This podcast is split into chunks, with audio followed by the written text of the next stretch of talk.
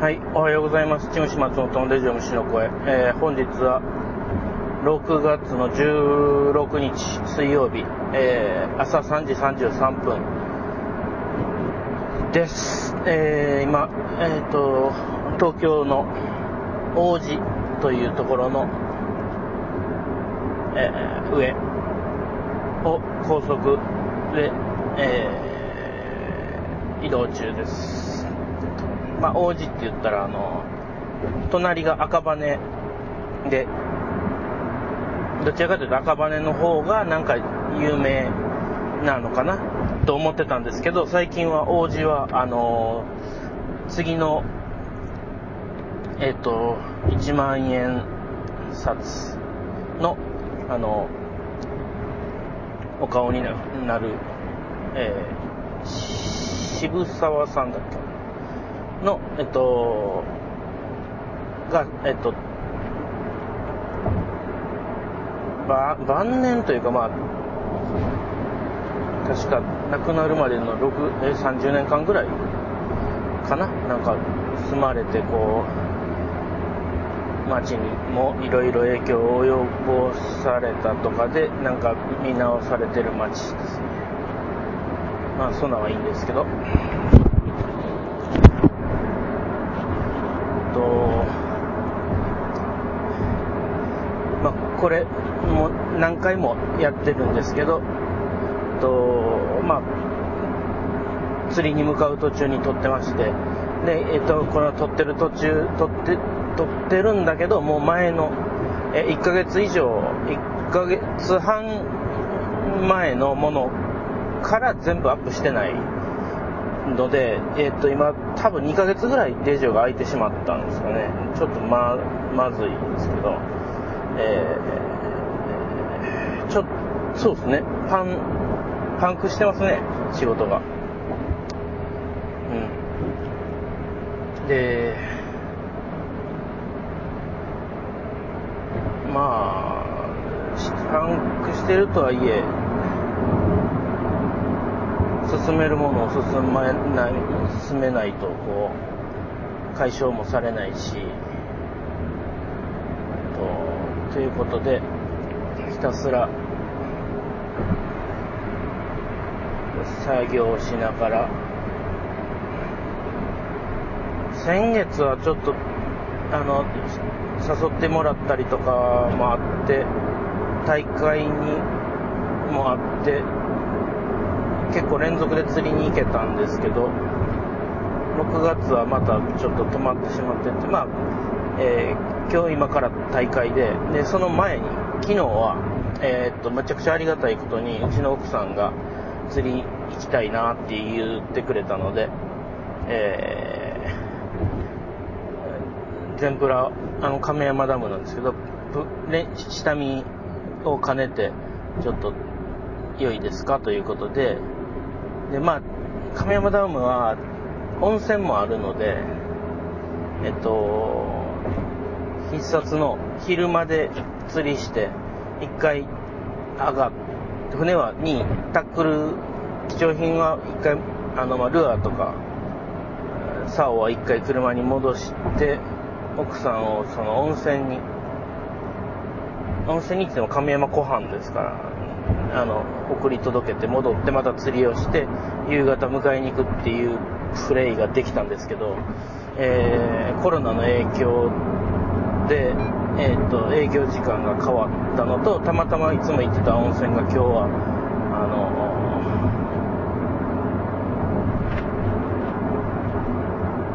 清掃かなんかでやってなくて。まあでもまあ昼過ぎに疲れたのでえ上がって豪邸に戻って上がってでまあ寝寝てはりましたけど。まあちょっとだからそうですね。その奥さんの休みは割と何かしらでちょっと僕も体を空けとかないといけないので、えーそれを釣り一緒に釣りに行けると非常に助かるわけで。で、えーまあ、まあの教えるってことはすごく学ぶことになるんですよね。で普段やっぱできないこといややらないことをやったりとかまあまあその分精神もその乱れるというかなんて言うんだろう。例えばですけど昨日は、えー、もっと簡単に釣れると思ってたんです。で前昔は奥さんも僕がゴリゴリのトッパー時代に釣りを教えているのでベイトルアーもベイトでも投げれるんですけどやっぱ年齢も来て、えーとまあ、重いルアーを投げると手首が痛いということで最近は、えー、もっぱらスピニングなんですけどあの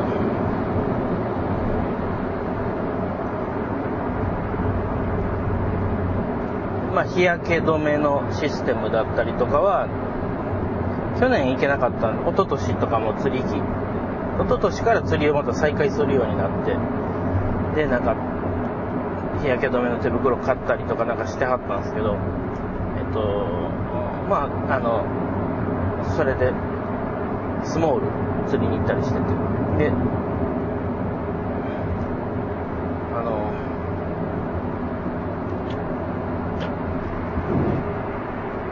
スピスピリングが結構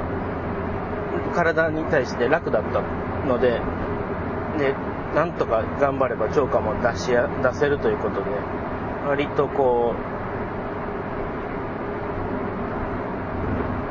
スピニングでも組んでいくことにしたんですけど、今日は、えっ、ー、と、メインロッドが、えー、僕ちょっとノースフォークのね、なんか、中でちょっとノースフォーク最初スピニングって癖のあるものがあるが多かったので、え、あとちょっと勉強も兼ねてソリッドティップのモデルを試したくったりとかしてで、えー、まあ、シマノのなんか安いシリーズとあと、えー、福島健さんのえー、っとファクト使ってましてでトの、えー、UL のソリッドティップうん5フィート6インチか。それが今日のうちの奥様のメインロッドでした多分シマノの方が少しなだらかなんで使いやすかったんじゃないのかなって思うんですけどピュンリグ用の竿なんですけど。えっと最初にたまたまくくった日本同じぐらいの感じでセッティングして要は先っちょだけ変えときゃいいやと。その、ま、巻く釣りと止める釣りみたいなのでと思って虫とかも持ってってたんだけどまあ最初にどんなん使いたいか聞いてつけてで最初に持ったのがファクトの方だったんで結局そっちにどんどん付け替えてって、えー、一日中それで釣りしてありましたけど。ちょっと、振りが速くないと、やっぱ、いくら UL とはいえ、あの、パワフルなので、バットが。まあ、もうちょっと次回からキャストを少し教えて、僕もスピニングほとんどやらないから、そこまで得意ではないんですけど、ちょっとキャスト練習もしていこうかなと思ってるんですけど、今日はもう、野良のフォームのまま、ブンブンやってもらって、なんとか昼までに2匹釣れたんですけど、でももうそれがだから本当はもっと簡単にというか楽に釣れる予定で、で、朝なんかすごい水が悪くて、でロッ、僕は僕で、まあ、僕はまあそこまで早く、でもなんか、先月の方がバイトっていうのは早かったのかな、大会で。で、なんか、ああ、の、まあ、水悪かったからしょうがないんですけど、えー、いろいろやってって、まあね、やっぱりだいぶ自分の釣りはキャストで、えー、っと、その、他の人との、その、差を出すというか、その、カバーゲームだったり、ビチビチにキャストする釣りの人が10人いたら、多分3人ぐらいしかいないと思うんで、それによってだいぶ救われてるところがあるんですよね。ただ、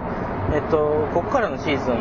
サイズを選ばなければ、ぷかぷかその外を浮いてる魚もいるので、まあそういうのを狙っていこうと思ってたんですけど、全然浮いてなくて。でまあ、えっと、まあ僕の好みなんですけど、えっと、折金さんのオーバーリアル、作られたオーバーリアルが、かあの、好きで。で、それだと虫っぽいじゃないけど、細かいちょんちょんちょんちょんみたいなのもできるし、巻いても釣れるしで、で、なんか、それとか、レゼルブの小さいのとか、なんか、今回はちょっとなんか虫の感じは全くしなかったので、虫は使わなくて。途中、まあ、竿を交換して、糸僕が結んでる間に、川島さんのあの、折れ曲がるポッパーでもう、なんかチェイスあったらしいですけど、あのさ、この前再販されたやつ。ね。まあ、そんなもんだったのかな。なんかいろいろ試したけど、合う合わないがあって、結局やっぱ見えなくなると全然面白くないということで、なんか今回用に買ってみた。ドゥルガ、ドゥルガ。っていう、あのなんか、2の7センチか7セン75ミリかなんかのミノはめっちゃ潜るんですね、あれ系って。ちょっとやったらスッて見えなくなるんですね。で、あ、で、フローティングはフローティングなんだろうけど、すごいスローフローティングだから浮いてこないし、く、釣り道具としてはすごいいいんだけど、トップの変化としてはやっぱ使い切れなくて、すぐやめてとかで。で、まあ、とにかく、いろんなことやるのに、水面で釣るのにオーバーリアルが相性が良くてやってもらってたんですけど、ただ、なんか、まあ、キャストがままならないのはあるんですけど、それでも、なんとかまあ、いい、いい、ここはどうだろうっていうところに入って、それなりになんか、優先して、その船をつけて投げてもらって、入って、チェイスすらそっちにもなかった場合、ちょっと、愕然としますよね。その、普段だったら自分のルアーがちょっと大きいだとか、なんかちょっと嫌がってるというかその、まあ、餌に近いわけじゃないものを投げる時もあるので、まあそうか、みたいな、なんか感じだけど、どっからどう見ても、もうなんか、無防備な、もう、口に入れても問題のないもの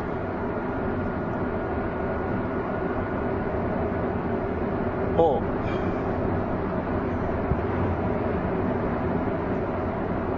なんか、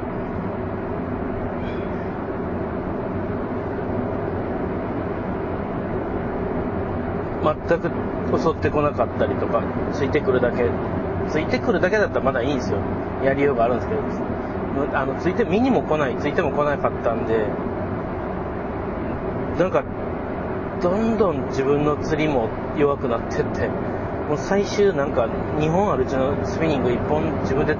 使おうかなっていうくらいになったんですけど、まあ、それをやってもしょうがないってことだったりとかで、まあちょっと魚探しもあって、デカデッカブメスジュニアのブラックホールとか投げたり、あのー、今テスト中のビッグベイトネズミルアーを投げたりしてたんですけど、うーん、難しかったですね。だほんで、まあちょっと、やっぱ、昼ぐらいに風が吹いて、その、いい風だったんですよ。なんか、ふわわわわっていう、冷、寒、寒くも暑くもない人間の体にも気持ちいいし、風の量もちょうど良かったんで、あの、それでね、やっぱ表層がすごい水悪かったのが、ちょっと吹き寄せられたりとか、ちょっと沈んだりとかがあったんでしょうね。なんか同じエリアでも次通った時にめっちゃ水増しになってたりして、で、やっぱその風を、が吹いたタイミングで、えー、チャンス来るんじゃないかなと思って、で、まあ、いい、いいとこに入れて、えー、一つのエリアで2本ずつ魚釣って、で、まあ、でも嬉しかったですけど、やっぱその、さっき一番最初に言ってた精神が、ぶ、こう、なんか、ぶれるというか、その、崩壊しそうになるっていうのは、その、ふ、普段ね、自分は、確認でもそこまで今落とし、落としてない、スピニングの釣りはしてないから、でも、なんかもうちょっと身には来てるのをそういうので食うんじゃないかっていう体験があったからそういう釣りしたのに身にも来ないしでアクションとかいい場所に入ってもそれそういうことで反応がなければもうなんかいないんじゃねえのかとか浮かないんじゃないのかみたいな気になってきてしまって。そうだからなんかとんでもない現、まあでも、そうやってだからとんでもない現実を見ながら場所を、えー、選んでい、けたのは良かったのかもしんないけど、やっぱ一瞬その、えー、そこまでやって釣れないんだったら、僕の釣りは一体どうなるのって思って、なんかどんどんちっちゃくなりかけたんですけどね、本当に。だけどまあ結局は、えー、それなりの、それなりって言ったらまあ、なんて言うんだろう。えー、フルサイズ、1オンスクラスではない、えー、まあ20グラムぐらいのサイズのルアーかな。で、えー、トッパーでいう抑えサイズ。一般の人とトッパーの人らが重なるちょうどいい塩梅ぐらいのサイズのルアーで釣れたんですけど、あと、まあ、1匹は、あの、テスト中の、ポムのスリムの、えー、やつで釣れましたけど、やっぱシルエットスリムっていうのもやっぱり本当になんか、あ、昨日のあれでガソリン入れるの忘れてた。まあ今日到着はするか。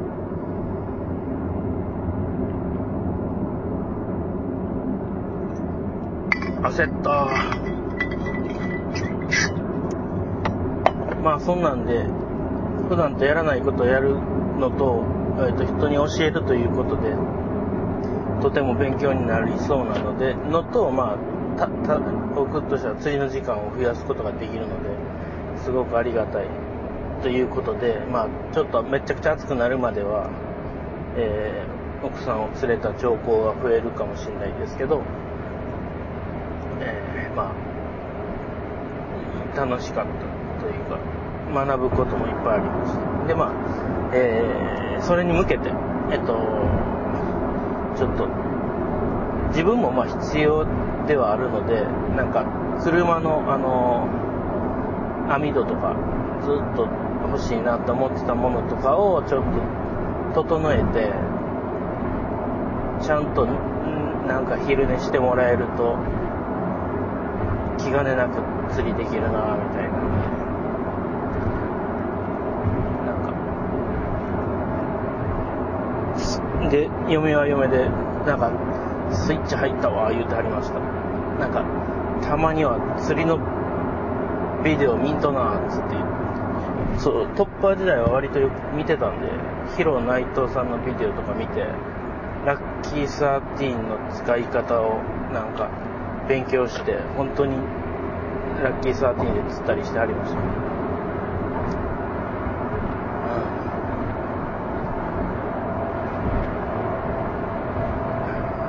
まあでもちょうどそのメシアシリーズを作ってるから、あのテストでね。それのタックルのそのテストというかタックルもと、えー、ルアーとを、まあ、試してもらうにもちょうどいいなと思って。いや学学ぶことはやはり多かったです。あでもなんか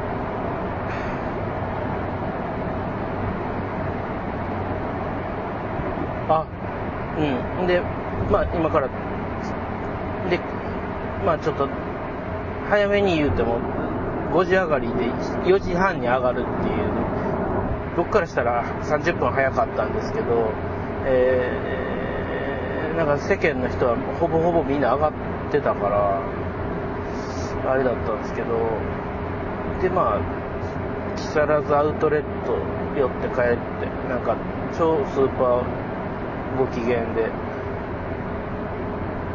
よかったです。うん。でまあ帰ってきて仮眠。僕は前の日もちょっと仮眠の時間が短かったので仮眠取ってでえー、あでもまだ前の日はちょいつもよりはそう。仕事ちょっとして。であのエヴァをエヴァンゲリオン新エヴァンゲリオン僕見てなかったんでえっとそれを見に行くのに近所にその大きなスーパーがイオンができて映画館が入ってでその映画館の中の一番大きいスクリーンで見れるのがなんかその、ま、前の日のその夕方だったんでそこにそれで見とかないとってことで見て、まあ、ちょっと途中一瞬、僕多分寝てましたけど、うん、で、それ終わって、すぐ、もう欲張らず、釣り、仕事欲張らずに仮眠取ったんで、まあ、ちょっと、それは普段の生活よりは睡眠時間短いけど、釣りに行く前にしてはまだマシだったんですね。で、まあ帰ってきてでももう疲れ果ててたので、今日もまあ、さっき寝て。で、本当はギリギリまで寝たかったんですけど、ちょっとテストルアーの、その、ネズミの、ちょっと尻尾の修正が、えー、1日目追いついてなかったんで、でもまあ、で、ボディの修正バージョンも来てたので、えっと、まあ、それのテストしてて、で、ああ、もうこれは尻尾の、えー、設計を再、再、いじり直ししないと答えが出ないというか、ボディは、要はいいところに、あの、少しこう、悩みが深いというか、なんかむっちゃ難しいけど、まあなんか、なんか、まあいろいろ分かってきたところというか、今3モデル目かななんですけど、1モデル目ですごい大まかな動きは出たけどいろいろ課題が見つかって今それを全部盛り込んでるところでで尻尾とボディと両方やっぱ兼ね合いがあるので、えー、で尻尾が意外と難しくてそのめちゃなんか簡単にその尻尾をサンプルで作るわけにもいかないんでなんかちょっと1回目に作ってもらったモデルを自分でこうなんか細工して、えー、次のまた尻尾作るのになんかテストの尻尾作るのにあのできるだけ自分の方で答えを出さないといけないんでまあでもそれのそのやるべきことが見えてきてっていうのでちょっとビッグベイトでしかもネズミのルアーなんですけどやることが、えー、ボディの設計と尻尾の設計と両方あるっていうね、ので、まあ、なんかその尻尾が追いついてなかったんですけど、まあでも今日、あの、帰ってこれるのが分かってたので、あの、これはいいぞと思って、とりあえずボディ、昨日はボディのテストして、で、ふむふむふむってなったところで、え1時間半、えー、本当だったらまあギリギリまで寝たらあと1時間半までいかないか。1時間15分だね。でも、うん、15分はだからいつもよりいつもだと大体もう逆にそれ大体押して出ることが多いんで、なんかもう出発、大会の出発ギリギリなんですけど、今日は多分到着も準備もちょっと余裕、準備してしてあるからね、なんぼかを余裕持って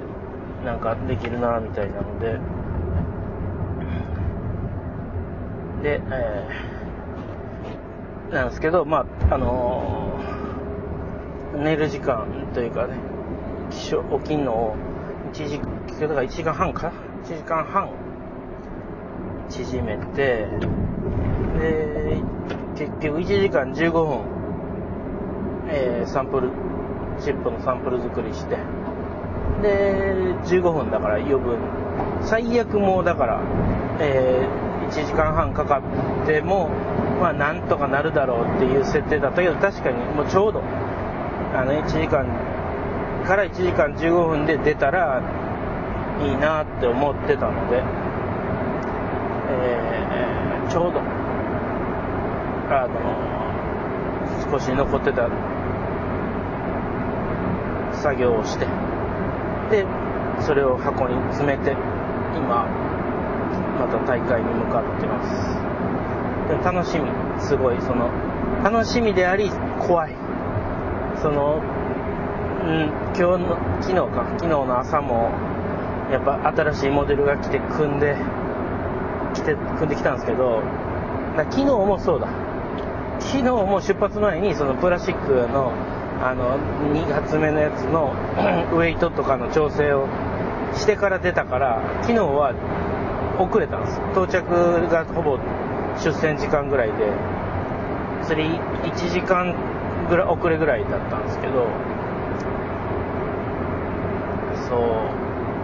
う。でもやっぱちょっと怖かったですね。なんか、いいや、嬉しさもあるけど、あの、いい方に出てくれたらね、それでいいいいんだけど。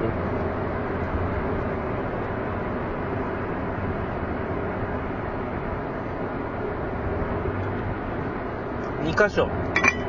あの、修正してて、で、ジョイント部分の修正は良くなったんですよ。うん。もうちょっとまあ細かく見ないといけないけど、音の塩梅とかが明らかに良くなって、ボディのその、なんつうんだろうな、微妙なううねりみたいなのも、ちょっと良くなって、よしよしよしよしみたいなのと、えー、反して、その、ちょっと、リップとフロントアイのセッティングが、今何、何パターンか試してるんですけど、ああ、やっぱりそうなんだ、みたいな、なんか、ね、それをもう投げ込みながら決めていくしかないというか、その、ああ、なんか、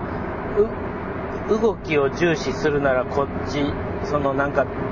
バランスというか、その、ちょっと無難な、無難なじゃないな、なんかもう、なんかちょっと、まあまあ、そこはだからすごいやらんとわからんのですけど、その、うん。速度の領域とかをなんかいろいろ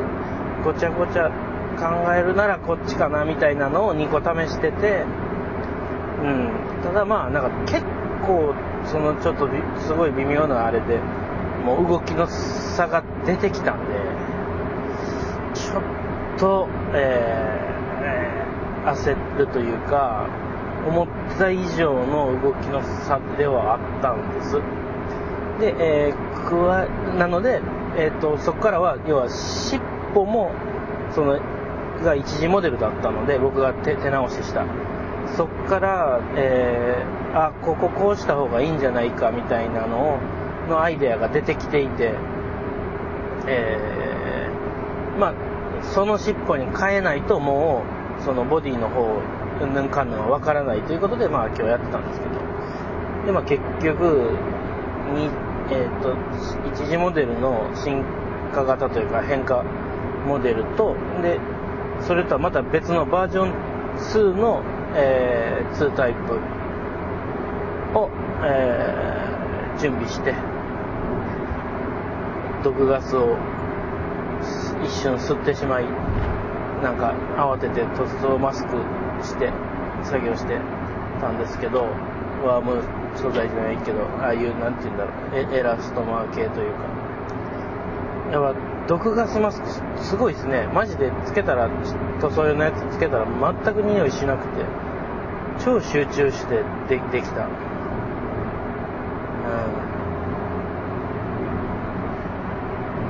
まあそんなんで、楽しみ半分、怖さ半分。怖さっていうのは要は、うまくいかなかった時に自分がそれに対して次もうどう修正点をかけるかのアイデアを、えー、今の時点では持ち合わせてないっていうのが不安点ですよ。ただ、まあ、うん、変化を目で見て学ぶことができるので、あ、ここをこう変えたのがこんな動きの違いに出るんだ。ここをこう変えたらこうなるんだっていうのを、まあ、見ることはできるので、えー、そうですね。ドキドキしてますね。うん。しかも、それを今後は、そっからさらに、大まかなそのアイデアみたいなのを今入れて、自分で手直ししたのを、もう一回その図面で微調整っていうか、なんか、ここ、こう、こんな、どんだけの角度にするかとかみたいなのが出てくるわけで。で、尻尾の方が、だから、トライアンドエラーしにくいですよ、実はね。だから、ものすごい、あの、難しいというか、ですね。まあ結局だ、もう自分の手で、できるだけ正確にサンプルいじって、か、細かい差も多分勉強していかなくちゃいけなくなるんだなっていうことですけど。うん。でもまあやっぱやったらやっただけ学ぶことと、えっ、ー、と、ひらめきがあって、で、まあ、ビッグベイトであり、えー、ネズミルアーであり、まあ、ネズミルアーってやっぱ、だからフロッグが結構やってはるんですね。僕あんま情報取ってなかったんですけど、で、まあ、あるのは知ってて、しかもまプラスチックで、まあ、ネズミのルアー自体は世の中にもう昔からあって、特に外国の西海岸系はでかいラット人気なんだけど、えー、プラですごい作り込まれたものって多分、あんまり少なくて、スプロと、あれ、アイマからも出たんだっけな。スプロと、かで、えっと、あと、なんか、ね、フロックさんのやつで。で、まあ、うちは、ちょっと、あの、まだいろいろ写真とか見せれない点があるのは、その、あ、あるんですけど、まあ、他人から見たら同じネズミルアーって思うのかもしれないけど、圧倒的になんか自分のその今までの釣りの知識をそこに注ぎ込んでる部分としてその尻尾の設計があるので、まあ全然違うんですけどね。そのなんだろう、なんか、よし、別に、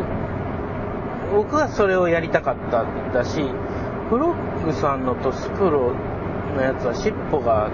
なんか、スプロも数珠つなぎみたいなやつじゃなかったかな、なんか。まあでもやっぱ、僕はちょっとそのエラストマー素材っていうのを使えるっていうのがやっぱり一番大きかったんで、自分の重きにおいては、えっと、ボディと尻尾、同じぐらい重要な要素としてテス,、まあ、テストルアーがあったっていうのは、テストルアーなんかすげえ雑なやつですよ。もうマジで。ガクガクに汚いルアーだったんだけど、それが奇跡的にいいルアーで、それをやっぱりなんかその、な、なんつうんだろうな。むちゃくちゃいい言い方すると、あの、AC プラグみたいな、その、ゆる、ゆるさが、やっぱ、まあまあ、自分のハンドメイドモデルもむちゃくちゃ汚いウッドのモデルだったからあって、で、やそれを、があってくれるおかげで、そのプラスチックでちゃんと動きが出てるけど、なんかもうちょっとこうう、由来で欲しいみたいなのというか、なんか好き、好きが欲しいとか、そのなんか、うん、うん、なんか、偶然生まれた、それかもむちゃくちゃ前に作ってたサンプルが、やっぱり、を本当に取っといてよかったんですけど、そのなんか、感じと、裏で詰めていける部分は詰めるっていうのと、うん、なんか、リップのところの、え、ー、と、ちょっとしたギミックと、あと、えー、こっからさらに最終段階、顔周りにもギミックが入ってくるので、またまたと言いながら、でもそんなまだまだとか言ってらんないんで、えー、今、うん、でもまあ、そうですね。だから今回の尻尾で、つけた状態で、次またもう、次のテストでやって、こん仮って言ったらあかんけど、まあでもジョイントの部分はほぼ OK としといて、なんかそのウェイトだったり針回りのセッティングに、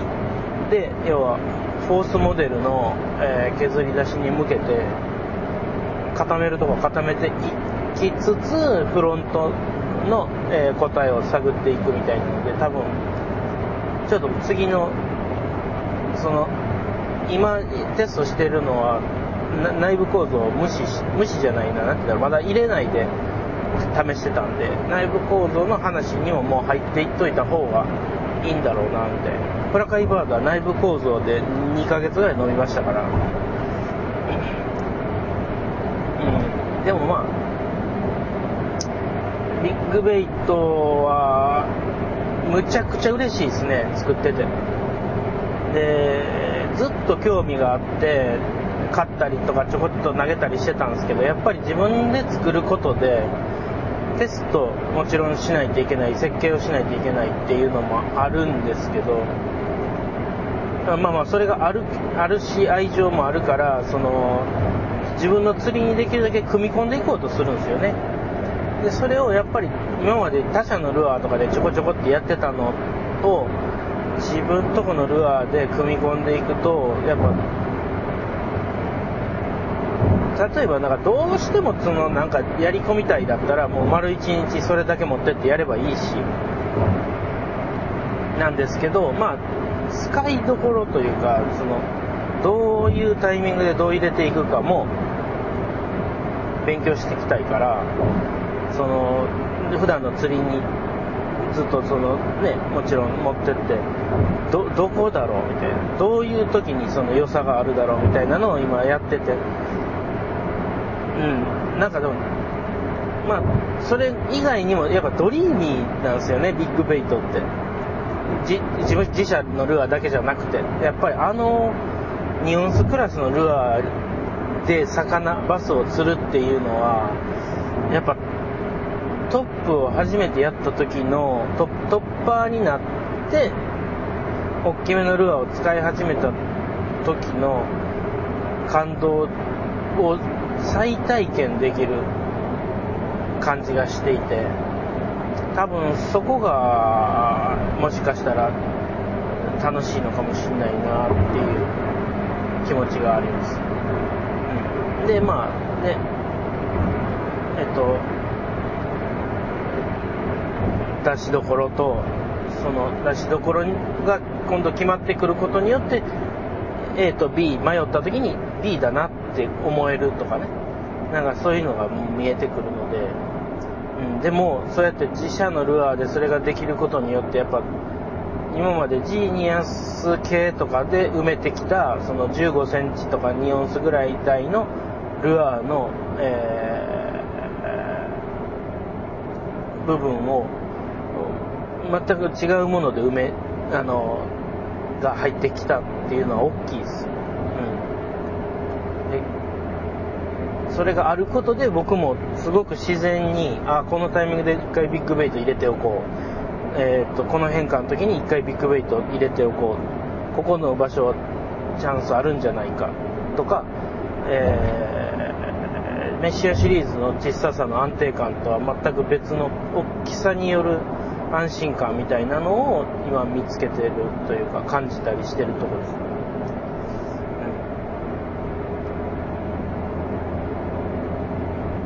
まあ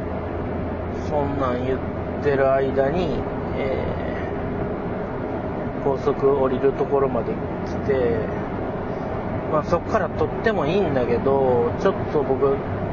朝ごはん食ってないんで